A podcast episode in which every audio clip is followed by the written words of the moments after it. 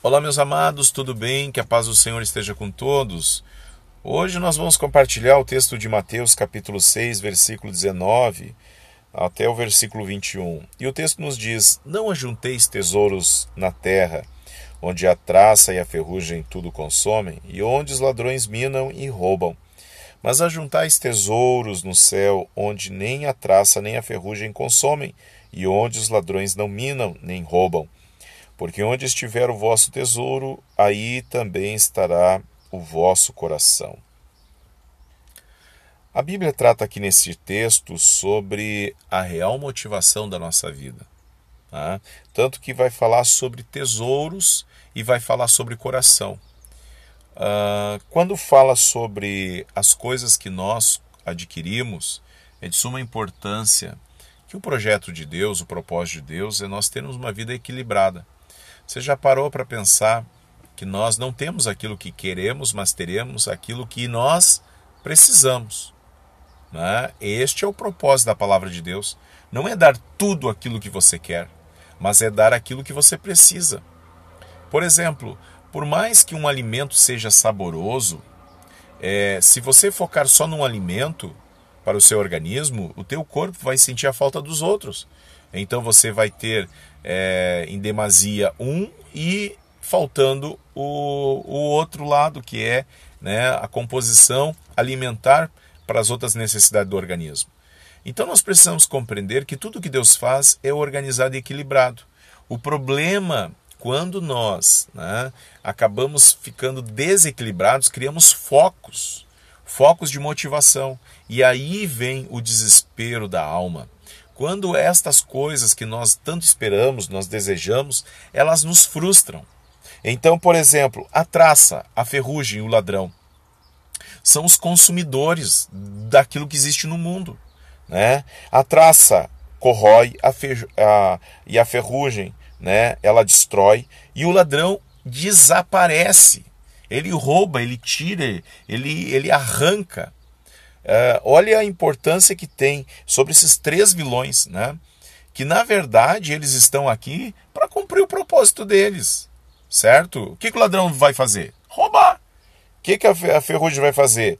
Né? É, é, é consumir, né? é corroer, corroer aquilo que se tem. Por exemplo, a ferrugem ela destrói o aço, o ferro, que é uma estrutura resistente.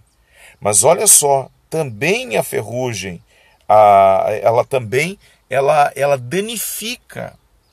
E, e, é interessante, você andaria com um carro todo enferrujado, né? um carro é, sem beleza, porque a ferrugem corroeu e abriu buracos e tal. Pois é, olha só, e, e, e quando se fala sobre a traça, por exemplo, você andaria com uma roupa comida por traça? Vou numa festa. Aí você leva a sua roupa, você não observou, mas sua roupa está toda ruída pelas traças. Mas era uma roupa nova. Estava dentro do, do, do guarda-roupa, bem guardado e tal. Mas você não prestou atenção que lá dentro tinha uma traça. E a traça corroeu o seu casaco, o seu terno, né? a sua roupa bonita de festa. Você não percebeu, mas estava lá dentro, lá e corroeu. Você não, você pensava que tinha, mas na hora de utilizar, você foi ver que realmente estava danificado por algo que era, é, é, digamos, não visto, não estava sendo observado, mas estava ali dentro. Amados, nós precisamos entender que neste mundo nós teremos aflições, mas nós precisamos ter bom ânimo, porque Jesus ele venceu o mundo. O propósito de Deus é nos preparar para lidar com as adversidades da vida, nos ensinando a termos equilíbrio. E o equilíbrio é de suma importância ser né, é, desenvolvido por nós, porque a falta de equilíbrio sobre a vida, sobre o afã de ganhar a vida, pode nos levar a uma catástrofe, né? pode nos levar a acidentes, pode nos levar a perder as coisas que são mais importantes para nós. Por exemplo, a nossa família. De que adianta você ter todos os bens, de que adianta você se dedicar tanto para o trabalho, né? mas estar ausente da sua casa, estar ausente da sua família, estar ausente dos seus amigos. puxa vida, às vezes nós acabamos tendo tempo para tantas pessoas, mas não temos tempo para os filhos, para a, a esposa, para o marido, para os pais, para os amigos. Temos tanto tempo, muitas vezes, quem sabe, nós até paramos tudo que tem que fazer para socorrer um, um, um, bem que está em risco. Né? E às vezes, quem sabe, para atender uma pessoa é, né, da nossa família, talvez até mesmo para ouvir um filho, para ouvir uma filha, para escutar o que eles estão passando, a gente não tem tempo. Não tem tempo. Ah, amanhã a gente tem, amanhã eu vou fazer isso, fazer aquilo. E às vezes nós cobrimos os filhos de tanto presente e ficam estupefatos de tantos é, ganhos que o dinheiro pode dar. Mas aquilo que é mais importante, a, a família não, não recebe, que é atenção, que é carinho, amor. E aí nós trocamos. Nós focamos, focamos o nosso empenho, né, a, a, a nossa vida, o nosso desgaste, todo ele concentrado aonde? Concentrado naquilo que é passageiro, aquilo que o ladrão pode roubar, aquilo que é, os bens né, podem ser consumidos pela traça, pela ferrugem. Tem gente que cuida tanto do carro, cuida tanto, tanto, tanto, tanto, e e aí não percebe que o veículo vai envelhecer, não percebe que aquilo ali pode se terminar. E o problema maior é que a gente pensa que aquilo ali é o que nos vai trazer alegria, que nos vai é, levar a uma vida mais feliz. Queridos, um carro novo é legal? É bênção. A gente tirar um carro novinho da, da, da loja, né? Lá, cheirando a novo. Mas você vai andar dois, três meses já não vai ser mais novo vai ser um carro usado. Né? Uma casa nova é legal, é legal, é bênção, é bom ter, é, é bênção. Mas logo depois vai aparecer problemas né? de imperfeições, vai surgir consertos. E aí, como é que você fica? A tua motivação tem que ser equilibrada. Porque se você não for equilibrado, o que, que vai acontecer? Você vai se desesperar. Quantas pessoas não entendem que a, a fonte da sua depressão é os tesouros desta terra.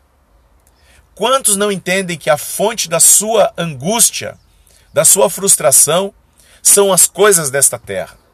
Pois é, quando uma pessoa recebe uma palavra dizendo: Olha, vou ter que te demitir, como é que se comporta o coração dessa pessoa?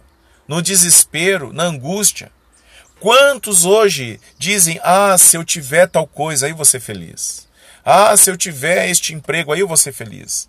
Ah, se eu tiver né, é, esse veículo, essa posse, esse bem, aí eu vou ser feliz. Ah, quando eu tiver, essa, eu tiver essa empresa, aí eu vou ser feliz. Meus amados, eu quero falar uma coisa bem séria para você. Eu já tive muitas orações não respondidas por Deus do jeito que eu queria. A forma que Deus me respondeu foi não, ou foi um silêncio. E sabe que isso me trazia tanto desconforto. Eu pensava, Jesus amado, por que, que o Senhor não está respondendo? Eu oro pelas pessoas, as pessoas são abençoadas, o Senhor responde para elas. Mas por que, que eu não estou sendo respondido? E eu vou dizer para vocês por quê. Hoje eu entendo que talvez se tivesse acontecido coisas que eu queria tanto naquela época, eu hoje não seria pastor. Eu hoje não estaria cuidando de pessoas. Hoje eu não teria a minha própria família. Eu não teria, por quê? Porque eu tinha buscado e eu queria muito, e Deus sabia que aquilo poderia ser a minha ruína. Assim eu digo para você, eu não estou dizendo que a minha experiência tem que ser igual a de você, mas eu estou dizendo que tem coisas que Deus não vai dar agora, mas vai dar depois. Que Deus vai nos abençoar depois, até mesmo com relação a nós termos sabedoria para lidar. Você como pai, você, se seu filho lhe pedisse uma arma, você daria para ele? Por mais que você gostaria de dar tudo que seu filho deseja, né? Mas você sendo ainda falho, você com certeza pensaria: não, eu não vou dar uma arma ao meu filho. Por quê? Porque isso pode ser é, a morte dele.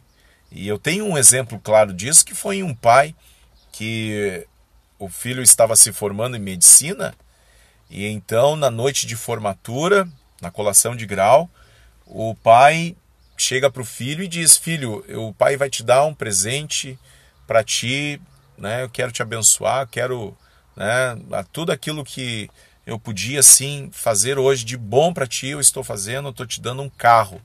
E o pai deu um carro, um carro muito potente, bonito, zero quilômetro, né? Ali homenageando o filho, agraciando o filho. Sabe o que aconteceu? Aquele filho, na noite da formatura, ele pega o carro em alta velocidade, aquele carro, quando eles estavam indo para o baile, é, o carro bate num poste, morre ele e os outros ocupantes do veículo. O pai lamentando aquela tragédia, o pai diz: Se eu soubesse que eu estava dando uma arma para o meu filho, eu jamais teria dado aquele veículo para ele. Amados, olha só a importância disto. O Senhor está dizendo: Porque onde estiver o teu coração, aí estará o teu uh, né, tesouro. Ou seja, onde estiver o teu tesouro, aí estará o teu coração. Como é que eu lido com tudo isso? Como é que eu reajo diante de todas essas coisas? Porque tesouro e coração estão ligados. Né? Porque o tesouro está ligado sobre valor. E o meu coração está ligado sentimento e valor. Como é que você une tudo isso? O que realmente é o teu valor? O que realmente importa para a tua vida? O que realmente é algo que vai te sustentar, que vai te conduzir, em especial, meu amigo, minha amiga, vai te conduzir para a eternidade. Não te agarra as coisas desse mundo, viu? Talvez você está triste agora porque você perdeu alguma coisa. Talvez você está triste porque tem algo que não está dando certo. Talvez você está triste porque você perdeu um, um veículo, perdeu um bem, você foi roubado, você foi atingido pelo ladrão, pela, pela ferrugem, pela traça. E você está triste agora. Mas eu quero dizer para ti: aonde está o teu coração? Ali você vai encontrar o seu tesouro. E vice-versa, onde está o teu tesouro, ali você vai encontrar o seu coração. Te pergunto, qual é o teu verdadeiro tesouro? Qual é a tua verdadeira motivação? Olha para os céus. Prepare a tua vida para te encontrar com Deus. Verdade. Te prepara. Não troca o certo pelo duvidoso, não. Às vezes a gente se ocupa tanto com as coisas do mundo e esquecemos da nossa alma. Aí você vai, vai observar o que realmente vale a pena nesta vida.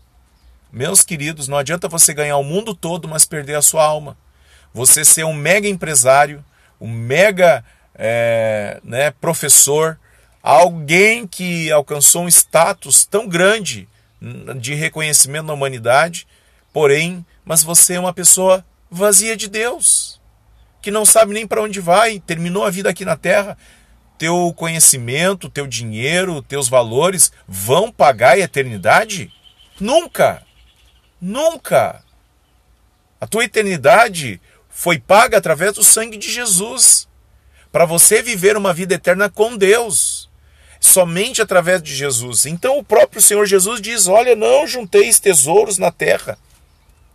Então nós temos que ter uma vida equilibrada. Deus quer que tudo que você eh, esteja conquistando aqui não seja o teu Deus, mas sejam coisas que vão ser utilizadas para o reino de Deus. Vão ser utilizadas para você realmente valorizar a tua família, cuidar dos teus amigos, cuidar do tempo aqui na terra. Não te ocupa com aquilo que no qual você não vai conseguir carregar para o teu caixão. Não te ocupa com aquilo que você de repente vai deixar para depois os filhos estar tá brigando. Eu não estou dizendo que você não deve deixar um, um patrimônio para os teus filhos. Eu não estou dizendo isso que você deve deixar um patrimônio para a tua família. Não, eu estou falando que você deve observar que o maior legado que você pode deixar para a tua família é a lembrança de uma pessoa com fé, uma pessoa que acreditou em Deus, que confiou em Deus de todo o seu coração e entendeu que para o caixão nós não levamos mudança. Você está compreendendo? Nós precisamos absorver esta palavra e valorizar o que Deus tem nos dado. Que Deus abençoe a tua vida e você possa fazer as escolhas realmente sábias para uma conduta verdadeira dentro do propósito de Deus. Oramos agora. Querido Deus e amado Pai, sou grato a Ti pelas bênçãos e por tudo que o Senhor tem feito. Obrigado pela vida, obrigado pela paz, obrigado pela alegria e por esta preciosa palavra. Queremos pedir perdão ao Senhor por muitas vezes estarmos errados nas nossas motivações.